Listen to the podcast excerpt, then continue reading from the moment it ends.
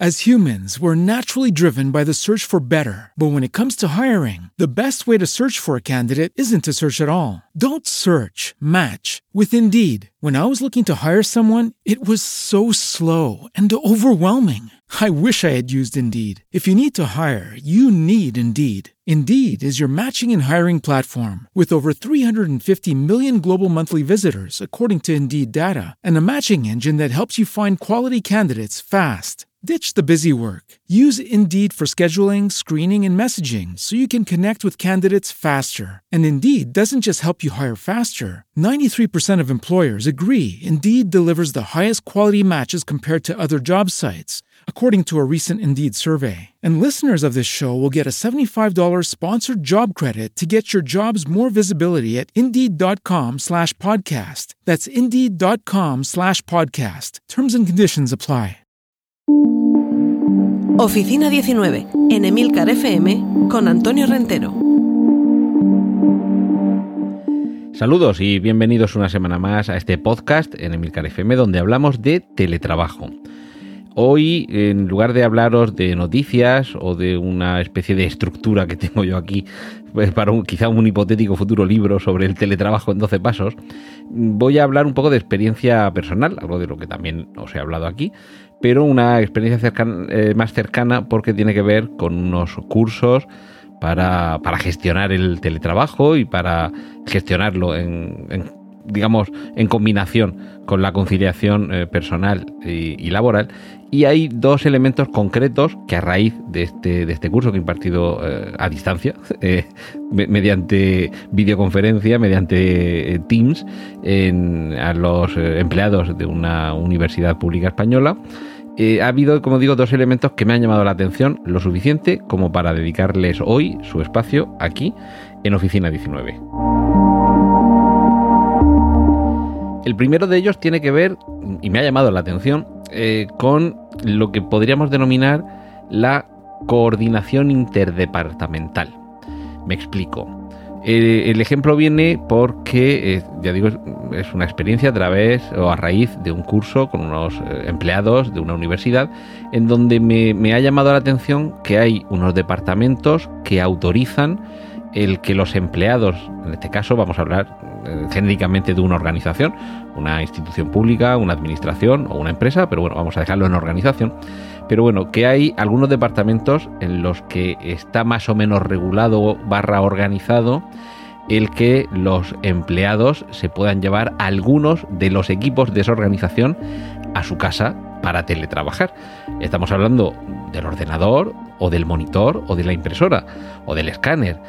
Eh, evidentemente todo esto con las debidas medidas de seguridad, mm, la instalación de herramientas de verificación del password, el teclado que lleva incorporado el lector, o bien lector de huella dactilar o bien lector de tarjeta de, identificación. Ah, evidentemente hay que reforzar también la seguridad de ese equipo que abandona la organización o a lo mejor hay que gestionarlo con un programa cliente barra servidor, de manera que el equipo que sale de la organización tenga instalado un programa que haga que no sea necesario almacenar dentro de ese equipo la información, sino que simplemente desde ese equipo se pueda acceder a un servidor central donde está almacenada. En fin, en cualquiera de los casos, ya digo, con las debidas medidas de seguridad, de precaución, y por supuesto con las autorizaciones y con los documentos firmados, es decir, se identifica el empleado, se identifica el equipo, ya sabéis que sobre todo en las administraciones públicas casi hasta las grapas llevan su pegatina con su, código de barras que identifica ese dispositivo. Y nada, es tan sencillo como un documento en el que se hace constar que fulano de copas, como dice aquí en, en Emilcar FM Emilio Cano, Lord, Lord al líder, eh, es el que firma el documento se, deja ahí también constancia de qué dispositivo es del que se le hace entrega y si es por un periodo determinado o indeterminado. Y evidentemente se hace responsable de ese dispositivo, de su integridad, de su seguridad y se compromete o bien al finalizar ese plazo o bien en un momento por determinar a entregarlo. Y evidentemente en el momento de la entrega habrá que verificar que el equipo se entrega con las mismas condiciones de funcionamiento en las que se dio al, empleado en la fecha determinada, o si no se determina una fecha, pues se hace constar y lo entrega a fecha de tal. Es decir, esto está más que preparado. Bien. Pero me encontré con que había otros de estos empleados que decían que en su departamento no solo eso no estaba organizado, sino que básicamente estaba estrictamente prohibido y que a nadie se le ocurriera ni siquiera pedirlo porque no se podían sacar los equipos. Entiendo que hay equipos que evidentemente no se pueden sacar por diversas circunstancias, pero vamos a dejarlo en, en pantallas, en monitores, o sea, gente que trabaja en casa con un, con un único monitor cuando necesitaría dos, o con un portátil, que suelen tener las pantallas más pequeñas y le vendría bien disponer de un monitor de 22 o 24 pulgadas como pueda tener en el trabajo. Y hablamos también de casos en los que ese equipo en, eh, en la oficina está inactivo porque el empleado está trabajando en su casa y no está trabajando con ese equipo. Es decir, hay veces en las que se accede de manera remota con eh, programas como, como puede ser TeamViewer o con escritorio remoto y demás, que, que tú lo que haces es desde tu ordenador en casa manejar el ordenador que se ha quedado en la oficina. Evidentemente, si te llevas el ordenador no lo tienes que manejar, pero es que a lo mejor ese ordenador, ese equipo, no lo puedes mover de la oficina porque a lo mejor alguien en otro turno tiene también que emplearlo. Y claro, si lo, te lo llevas tú y lo tienes en tu casa y en tu casa se va la luz. En fin, esto es más, más, complejo, ¿vale? Pero, mm, insisto, equipos que solo utiliza un empleado y que están muertos de risa en la oficina. Y hay algunas organizaciones en las que sin problema y de manera, ya digo, documentada, se, se, sacan de ese edificio para que vayan a casa del empleado, que es el que está teletrabajando y en otros, ya digo, de la misma organización, pero bueno, otro departamento, la política es distinta. Lo cual, claro, esto crea una serie de, de, de tensiones o fricciones porque, vale, mm, se te proporciona otro equipo o tú cómpralo y se te abona por parte de la empresa, bueno, todavía, pero hay ejemplos en los que no. Hay casos en los que no, no, el ordenador no se puede sacar de aquí, pero aquí no puedes venir a trabajar. Búscate un ordenador conéctate con el ordenador que tengas en casa. Bueno, es que el ordenador que tengo en casa también lo tiene que utilizar mi pareja o mis hijos, que tienen que, que hay unos días a la semana que tienen que estar en casa y tienen que hacer los deberes. Es decir, que no es tan sencillo. Y hay organizaciones, ya digo, en las que hay unos departamentos que tienen unas, en fin, unas regulaciones o unas eh, condiciones y otros otras distintas. Por eso habla de coordinación en, el propio, en la propia organización, que haya una política coherente y que todo esto quizá haya que hacer también, yo, esto quizás sea mucha burocracia, un protocolo, un estudio, mmm, qué equipos se pueden sacar, qué equipos no se pueden sacar.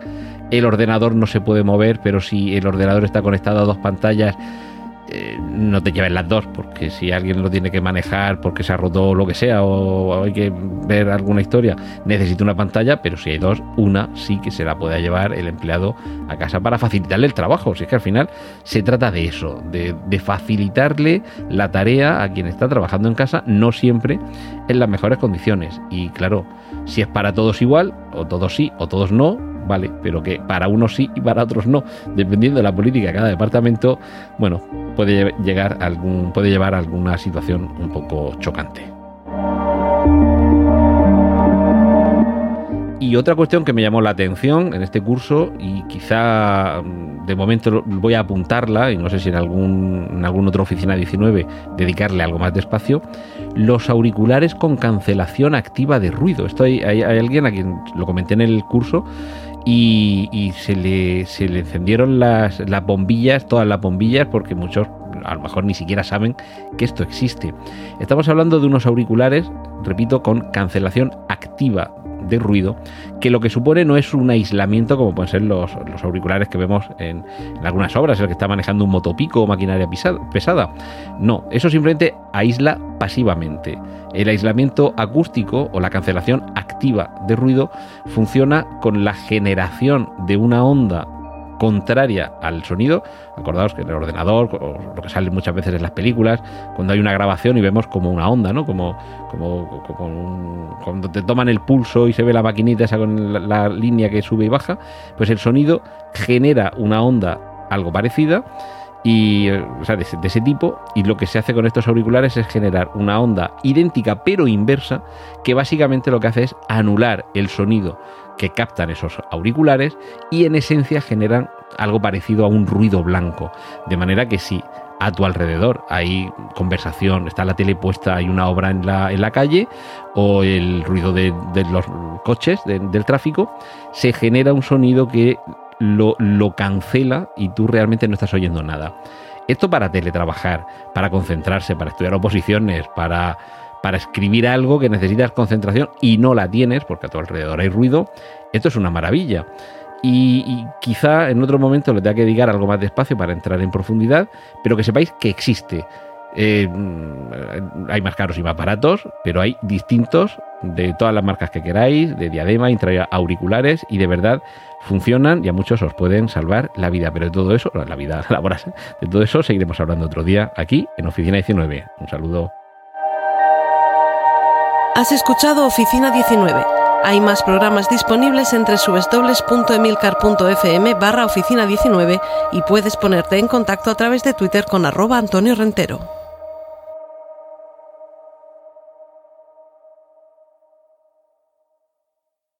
As humans, we're naturally driven by the search for better. But when it comes to hiring, the best way to search for a candidate isn't to search at all. Don't search, match with Indeed. When I was looking to hire someone, it was so slow and overwhelming. I wish I had used Indeed. If you need to hire, you need Indeed. Indeed is your matching and hiring platform with over 350 million global monthly visitors, according to Indeed data, and a matching engine that helps you find quality candidates fast. Ditch the busy work. Use Indeed for scheduling, screening, and messaging so you can connect with candidates faster. And Indeed doesn't just help you hire faster. 93% of employers agree Indeed delivers the highest quality matches compared to other job sites, according to a recent Indeed survey. And listeners of this show will get a $75 sponsored job credit to get your jobs more visibility at Indeed.com slash podcast. That's Indeed.com slash podcast. Terms and conditions apply.